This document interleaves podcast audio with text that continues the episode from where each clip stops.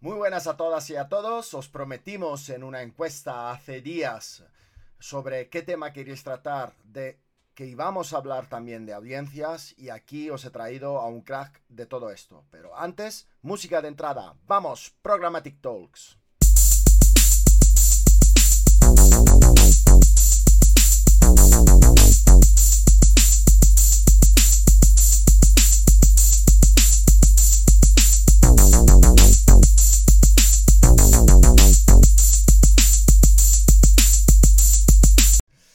Damos la bienvenida al programa TikToks a Víctor de la Iglesia Gómez. Bienvenido, eh, Víctor. Hola Salvatore, muchas gracias por invitarme. Encantado de estar aquí. Eh, encantado, el, placer es nuestro. Eh, bueno, antes de entrar en todo lo, que hemos visto de audiencias y, todo, pues preséntate y colócate un poco en el mapa.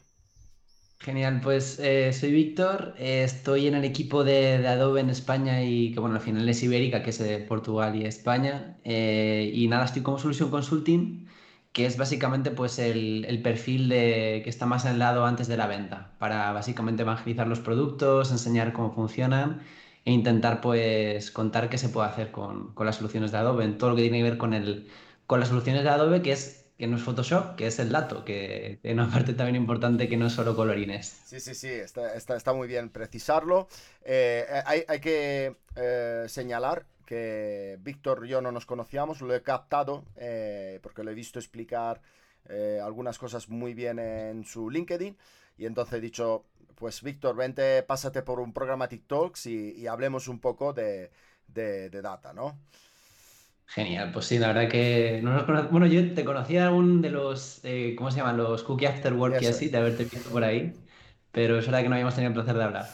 Bueno, perfecto. Bueno, vamos, eh, vemos para adentro. Adobe, eh, como, como estabas diciendo, es una compañía que, que pues está liderando el, junto a otras el mercado del data y de la infraestructura tecnológica para poder hacer cosas con datos.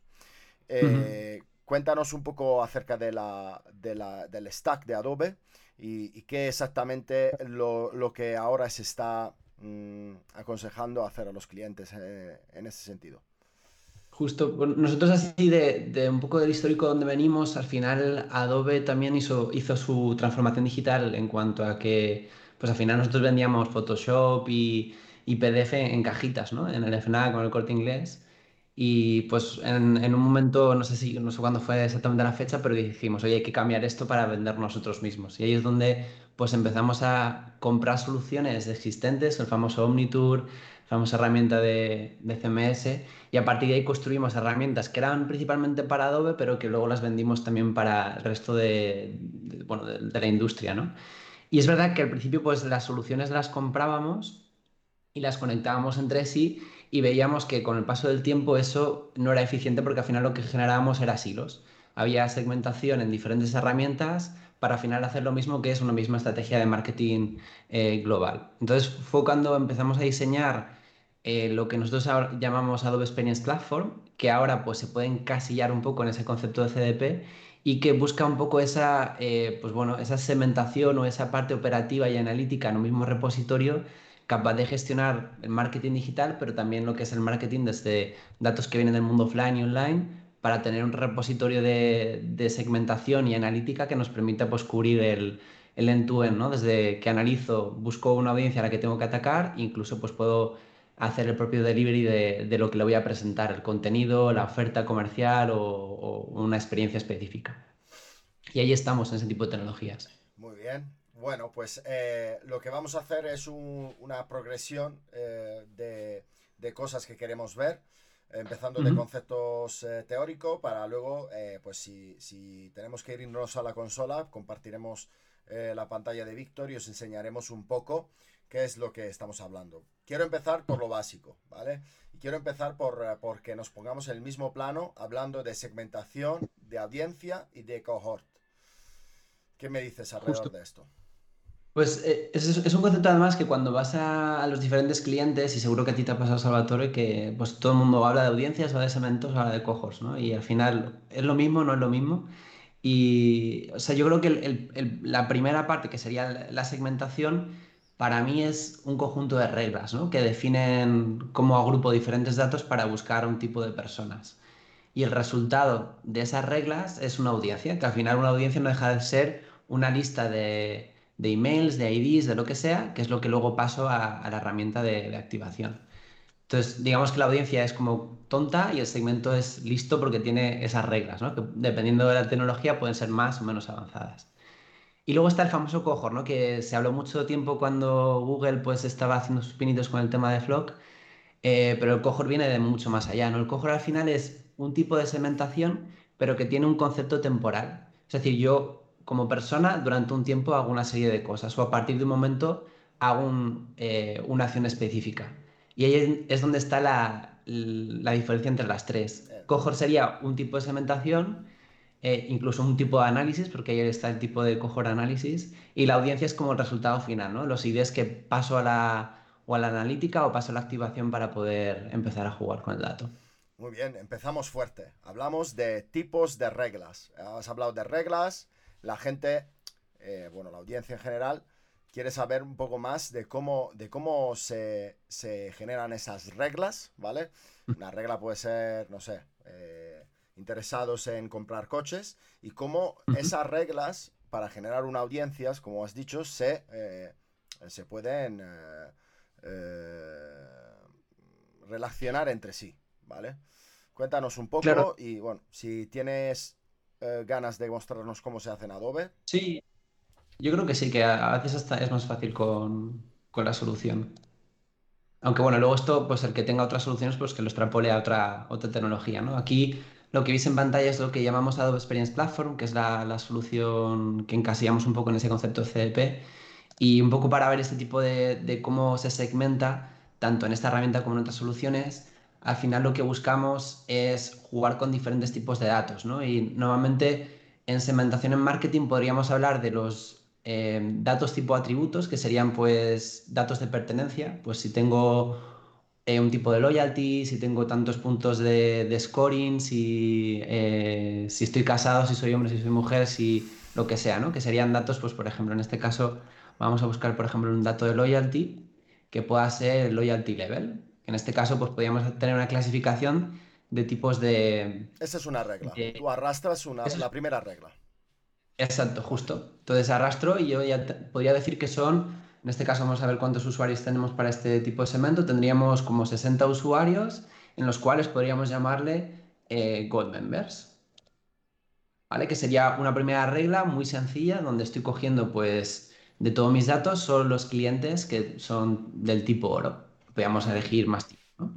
Entonces, a partir de ahí podemos empezar a jugar a darle más, más cosas, ¿no? Pues en este caso que tengo otra, otro dato de, por ejemplo, eh, puntos, lo que ya empiezas a, hacer una primera regla de eh, booleana, ¿no? Que llaman en algunos sitios que son las reglas de i, o o and, or, ¿vale? Dependiendo de cómo estemos hablando.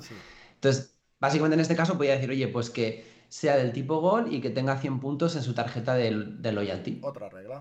Un end entre dos reglas. Exacto. Entonces ya empezaríamos a jugar a, pues eso, a, pues que este usuario pues tenga este atributo y este atributo. Hmm. También podríamos ponerle un or, que en este caso a lo mejor no tendría mucho sentido, pero podríamos, en lugar de haber puesto un, eh, puntos, pues podríamos haber repetido lo que es la acción del level y quiero coger o que tenga gold o que tenga bronce. ¿Cuáles son las, las operaciones booleanas que admitís? ¿And or? And or, en este caso, con exclusiones también. Ah, vale. Y lo que luego quería enseñar es también reglas eh, en cuanto a secuencialidad. Que primero pase esto, luego pase lo otro. Es decir, ah, voy a arrastrar eventos random, ¿vale? Pero para que veas. En este caso, eh, la idea de lo que es esa segmentación ya no solo queda en ese lado de ANIOR, ¿vale? Sino que puedo darle pues, reglas secuenciales. Esto todo muy wizard, muy intuitivo, la verdad, ¿eh? Sí. Esto muchas veces cuando, dependiendo de la tecnología, a veces para lograr incluso hacer esto que hemos hecho en dos segundos, hay que hacer SQL. Tienes que empezar a a buscar una tabla, hacer un join, buscar el timestamp y eso hacerlo pues en SQL pues pueden ser horas y la idea de, la tecnología de marketing es intentar que podamos hacer los de negocio este tipo de reglas sin tener que, picar código, por así decirlo. Las paréntesis, que me volvían loco. Vale. Y una vez que yo hago un segmento de estos y tengo 60 o menos o más, eh, eh, puedo hacer el primer caso de uso de, de a lo mejor de esas audiencias es crear un lookalike, ¿no? la pregunta que tengo sobre lookalike es sobre qué base lo crea, ¿vale? Lookalikes. y, y, segundo, ¿cuál es el mínimo para hacer lookalikes? Sí, aquí la, una, vez que tienes este segmento, pues justamente puedes crear un modelo de Machine Learning para detectar personas parecidas a ti, ¿no? Que sería eso que comentas tú de, de Lookalike. Eh, y lo normal, en, un mundo en un mundo de MP, antes podíamos lograr que ese lookalike se hiciese sobre una, un dato de tercera parte, ¿no? Mm. Pero con esto de, la complicidad de las, de las cookies que, pues, que dificultan ese tipo de datos, pues principalmente el primer caso de uso que se puede hacer es lookalike sobre tu primer o, sobre tu dato de primera parte. Y, Pero es verdad que... ¿Puedes eh, meter en ese dato de primera parte el dato de campañas para tener un poco más de, mm, chicha? O... Sí. Vale. Justo. Puedes incluso en ese modelo lookalike pues, eh, meter diferentes eventos para influenciar un poco el modelo o lo que tú comentas, datos de campañas para excluir o para incluir o para, oye, potenciar más ese tipo de campaña y desarrollar más ese modelo. ¿Cómo se hace? Una vez creado la audiencia, ¿tienes un botón de crear lookalike o...?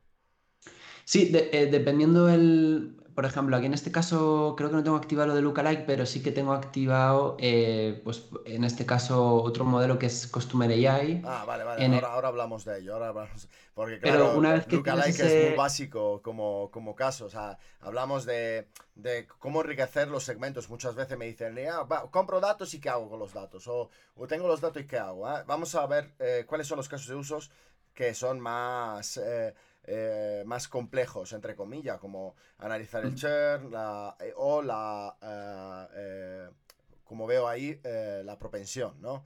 Cuéntanos un poco cómo, cómo, cómo se activa eso. Sí, tanto, pues, tanto en un modo de lookalike como en este caso de, de Customer AI, creo que voy a empezar enseñando el final y luego enseño el cómo, ¿vale? Para que veamos el, resultado. Entonces, en este caso em, sería el, final de, que, bueno, ayer me hizo el training y no tengo ningún high propensity, pero para que veáis, em, la idea es que en este caso el modelo que he creado es de propensidad a compra de un determinado producto o categoría y entonces lo que hace la herramienta en función de lo que, los datos que yo le he dado, que ahora entraremos en ello, lo que me facilita es justamente expulsar, pues eh, igual que en, cuando hacíamos un lookalike, lo que me expulsa es un segmento de usuarios que son similares al primer segmento que he pasado. En este caso estoy cogiendo todo el raw data y pues en función de los diferentes tipos de atributos está influyendo en que pues tantas personas están cayendo en una propensidad de 25 a 74. Hmm. Entonces, lo bueno del modelo este es que nos devuelve el scoring y al mismo tiempo me, me genera, digamos, los tiers en tres, el low, el medio y el high, o sea, poco, medio y mucho, en cuanto a la propensidad de cara a un producto, ¿vale? Oye, con Entonces, botón creas ese segmento, ¿eh? Veo ahí. Justo, exactamente. Una vez que ya lo, lo diseñas, generas ese, esa creación del segmento y vuelve a, a lo que es el, el, segment builder para empezar lo que es la, la creación de, de, ese segmento de nuevo. Entonces, simplemente lo que coge es el atributo y le dice pues de, de tanto a tanto. No sé si me lo va a generar. En este caso no lo tengo hecho. ¿Vale? Entonces, evidentemente después de todo esto te permite ver el, el, histórico del aprendizaje, cuánto, cómo ha ido evolucionando a lo largo del tiempo, porque como veis aquí, pues en este caso había muchos clientes que ya no los tenían high propensity, porque a lo mejor ya los estoy convirtiendo y entonces están pasando solo los de medium, pero aquí puedo ver el histórico de cómo ha ido evolucionando cada uno de los tiers en cuanto a aumento o bajada de perfiles y puedo ver pues toda la distribución normal de, de cuántos perfiles tengo en cada uno de los rangos. Entonces, es una parte interesante porque además eh, creo que aquí me dio ayer un error, pero básicamente aquí también puedes ver pues exactamente métricas típicas de data science para ver pues la precisión o cómo... Es una cuenta demo, ¿no? Exacto. Pero bueno, a la hora de crear, por contestar tu pregunta primera, eh, cuando estamos creando una instancia nueva, vamos a poner aquí eh, programmatic demo y vamos a generar, por ejemplo, eh, por darle otro sentido diferente, un, un modelo de Machine Learning enfocado al churn, es decir, que no conviertan. O imagínate que estamos con un cliente que, pues, que básicamente quiere entender cuándo el usuario va a dejar su suscripción o cuándo va a dejar de, de estar con nosotros, pues es una manera de entender a nivel futuro eh, cuántos de esa gente puede tener fricción con, con nuestra cuenta. Entonces, Oye, Víctor, una cosa, eh, para, porque tenemos audiencia de todo tipo. Como decía Goyo Jiménez en sus monólogos, para los de la LOXE, churn rate es? Churn rate, es, eh, explicado en español, sería como el, porcentaje de usuarios que posiblemente van a eh, dejar de ser clientes, por así decirlo. Vale. Entonces, dejar de ser clientes, dejar de suscribir, dejar de utilizar el producto que tienen. o sea, aquí cualquier evento. Exacto. Eh, que no es el abandono del típico del bounce rate de toda la vida, ¿no? El, porcentaje de rebote que, sería diferente. Claro. Entonces, desde aquí simplemente voy a coger una única tabla en la cual yo tengo pues una serie de datos de tipo web, ¿vale? Que en este caso son datos totalmente anonimizados, no tengo ni siquiera datos de, con un ID de cliente, o sea, podía hacer un churn o, una predicción de, propensidad con usuarios anónimos, también con clientes y asistentes. Em, entonces, a partir de aquí lo que yo puedo hacer es ir metiendo pues diferentes tablas de datos que pueden ser de, de call center, de web, del mundo offline y poder combinando todas ellas para justamente hacer ese, ese modelo. Entonces, aquí es donde un poco lo que tú decías, de qué datos puedo incluirlo en ese modelo, pues la campaña, el tipo de producto que está viendo, la interacción que está teniendo con la aplicación. Y una vez que yo termino de elegir el tipo de datos, lo que hago en la solución es seleccionar para mí como negocio qué es churn, ¿no? Porque para mejor para un medio pues puede ser que deje de estar suscrito, para un banco que deje de utilizar la tarjeta y para un e-commerce que no vuelva a comprar o que pues devuelva el producto que tenga. Entonces, justamente en este sentido, lo que hacemos es seleccionar ese objetivo que podemos coger, pues yo que sé, imagínate en este caso, eh, a ver, un purchase para hacerlo más sencillo, ¿vale? Entonces, eh, lo que queremos definir como objetivos es que exista ese purchase para aprender en el pasado cómo están comprando los usuarios y cuáles no están comprando para analizar el futuro, en este caso.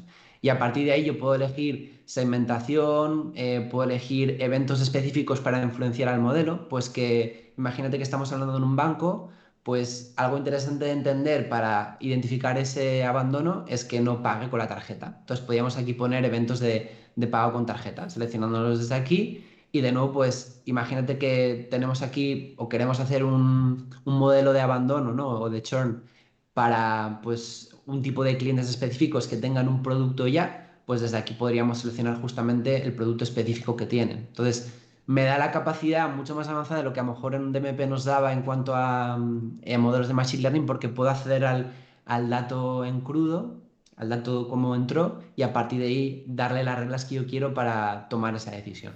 Vale, eh, bueno, pues ahora hemos visto cómo crearlo, hemos visto la regla, la lógica booleana, vale. Eh, activación. Yo, dos casos de uso puede hacer activación pues en los activación media o, activación en el sentido de, análisis. ¿no? Eh, ¿Cuán, de fácil es hacer las dos cosas? A ver, desde un CDP es, sencillo porque la idea que tienen los CDPs es justamente tener conectores que conecten con su propio ecosistema, en el caso nuestro con las tecnologías de Adobe, pero también con tecnologías externas que no sean de, Adobe. Entonces, desde aquí lo que hacemos es a, pues, a un inventario de conectores que nos facilitan coger esos segmentos y empujarlos donde yo necesite. Es decir, si yo de repente quiero empujarlo y me puedo ir, por ejemplo, a un Facebook, ¿vale? Pues simplemente selecciono ese conector de Facebook y empieza justamente a seleccionar dónde quiero empujarlo. El ratio de caída.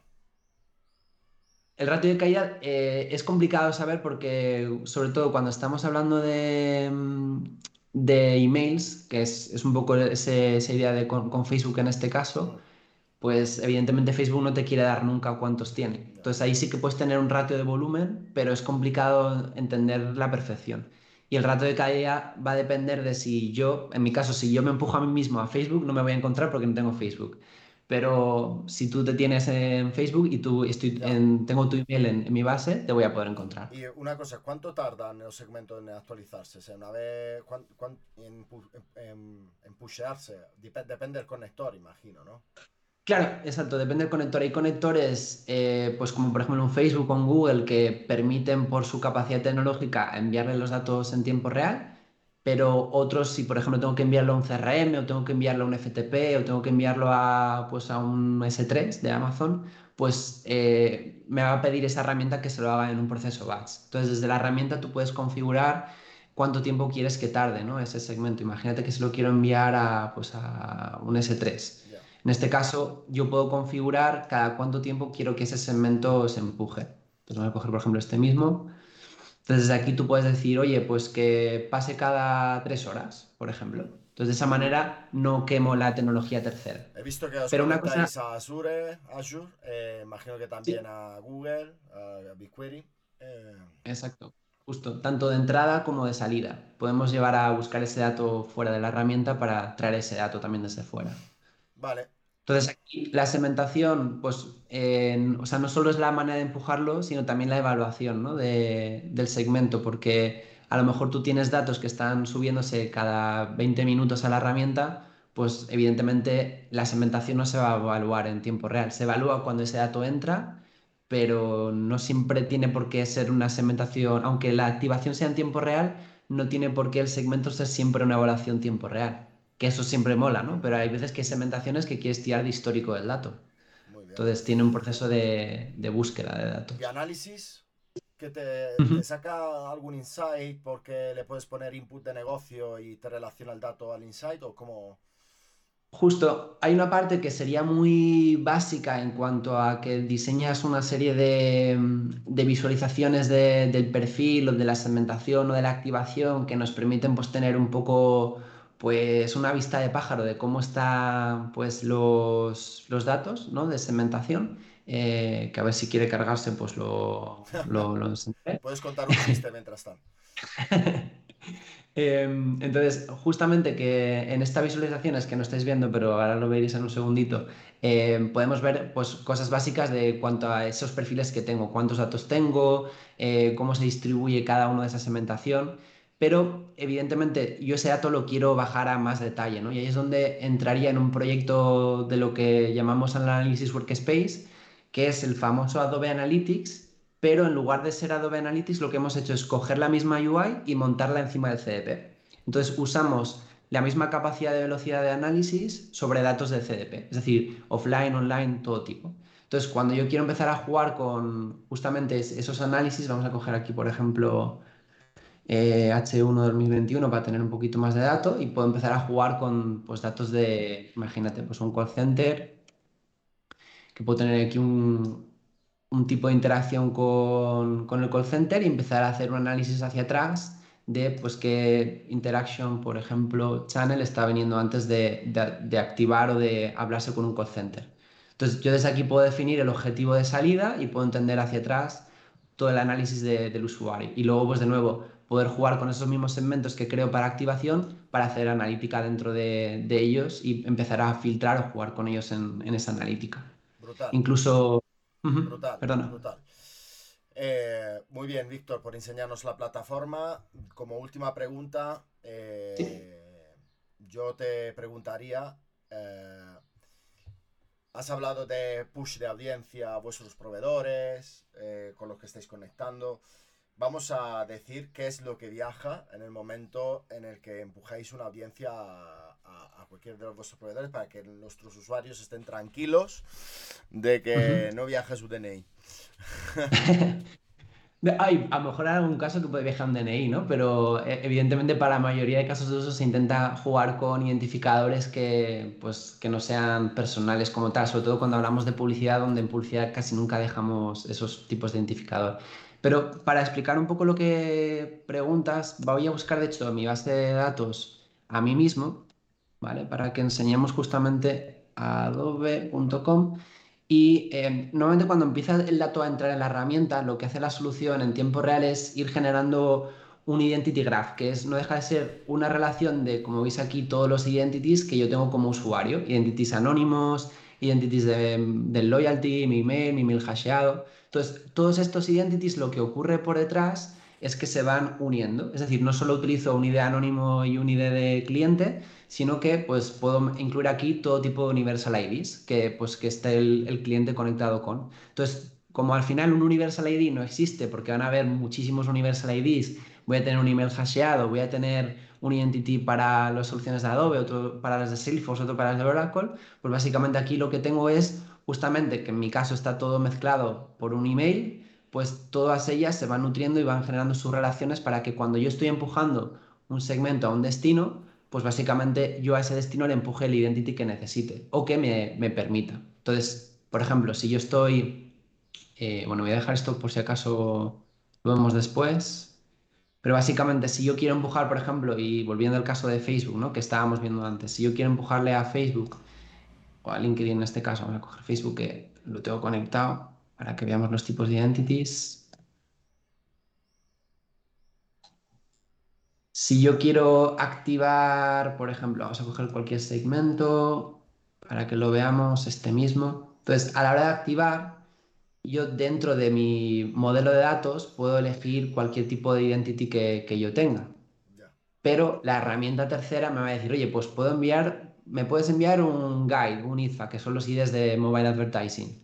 O me puedes enviar un email hasheado o un, o un teléfono hasheado. Pues en este caso le selecciono el email hasheado, que es el que me interesa, pero por lo que sea, en mi base de datos no lo tengo hasheado. Entonces, incluso yo puedo, la herramienta, decirle, oye, aplícame una transformación para que el email que está sin enmascarar, me los masqueres para que Facebook no lo desenmascare. Entonces, son cositas que podemos ir añadiendo a la solución y que, pues, dependiendo del tipo de, si es un DSP, si es un, si es un DMP, si es una herramienta de email marketing o si es, en este caso, una herramienta social media, pues me aceptará unos u otros identificadores básicamente. Y si esa herramienta pues, acepta un, Universal ID y yo tengo ese Universal ID en el Identity Graph de esa persona, pues lo puedo pasar. Oye, pues me ha gustado, me ha gustado y te agradezco mucho eh, que hayas mostrado todas estas cosas, muy didáctica, la verdad.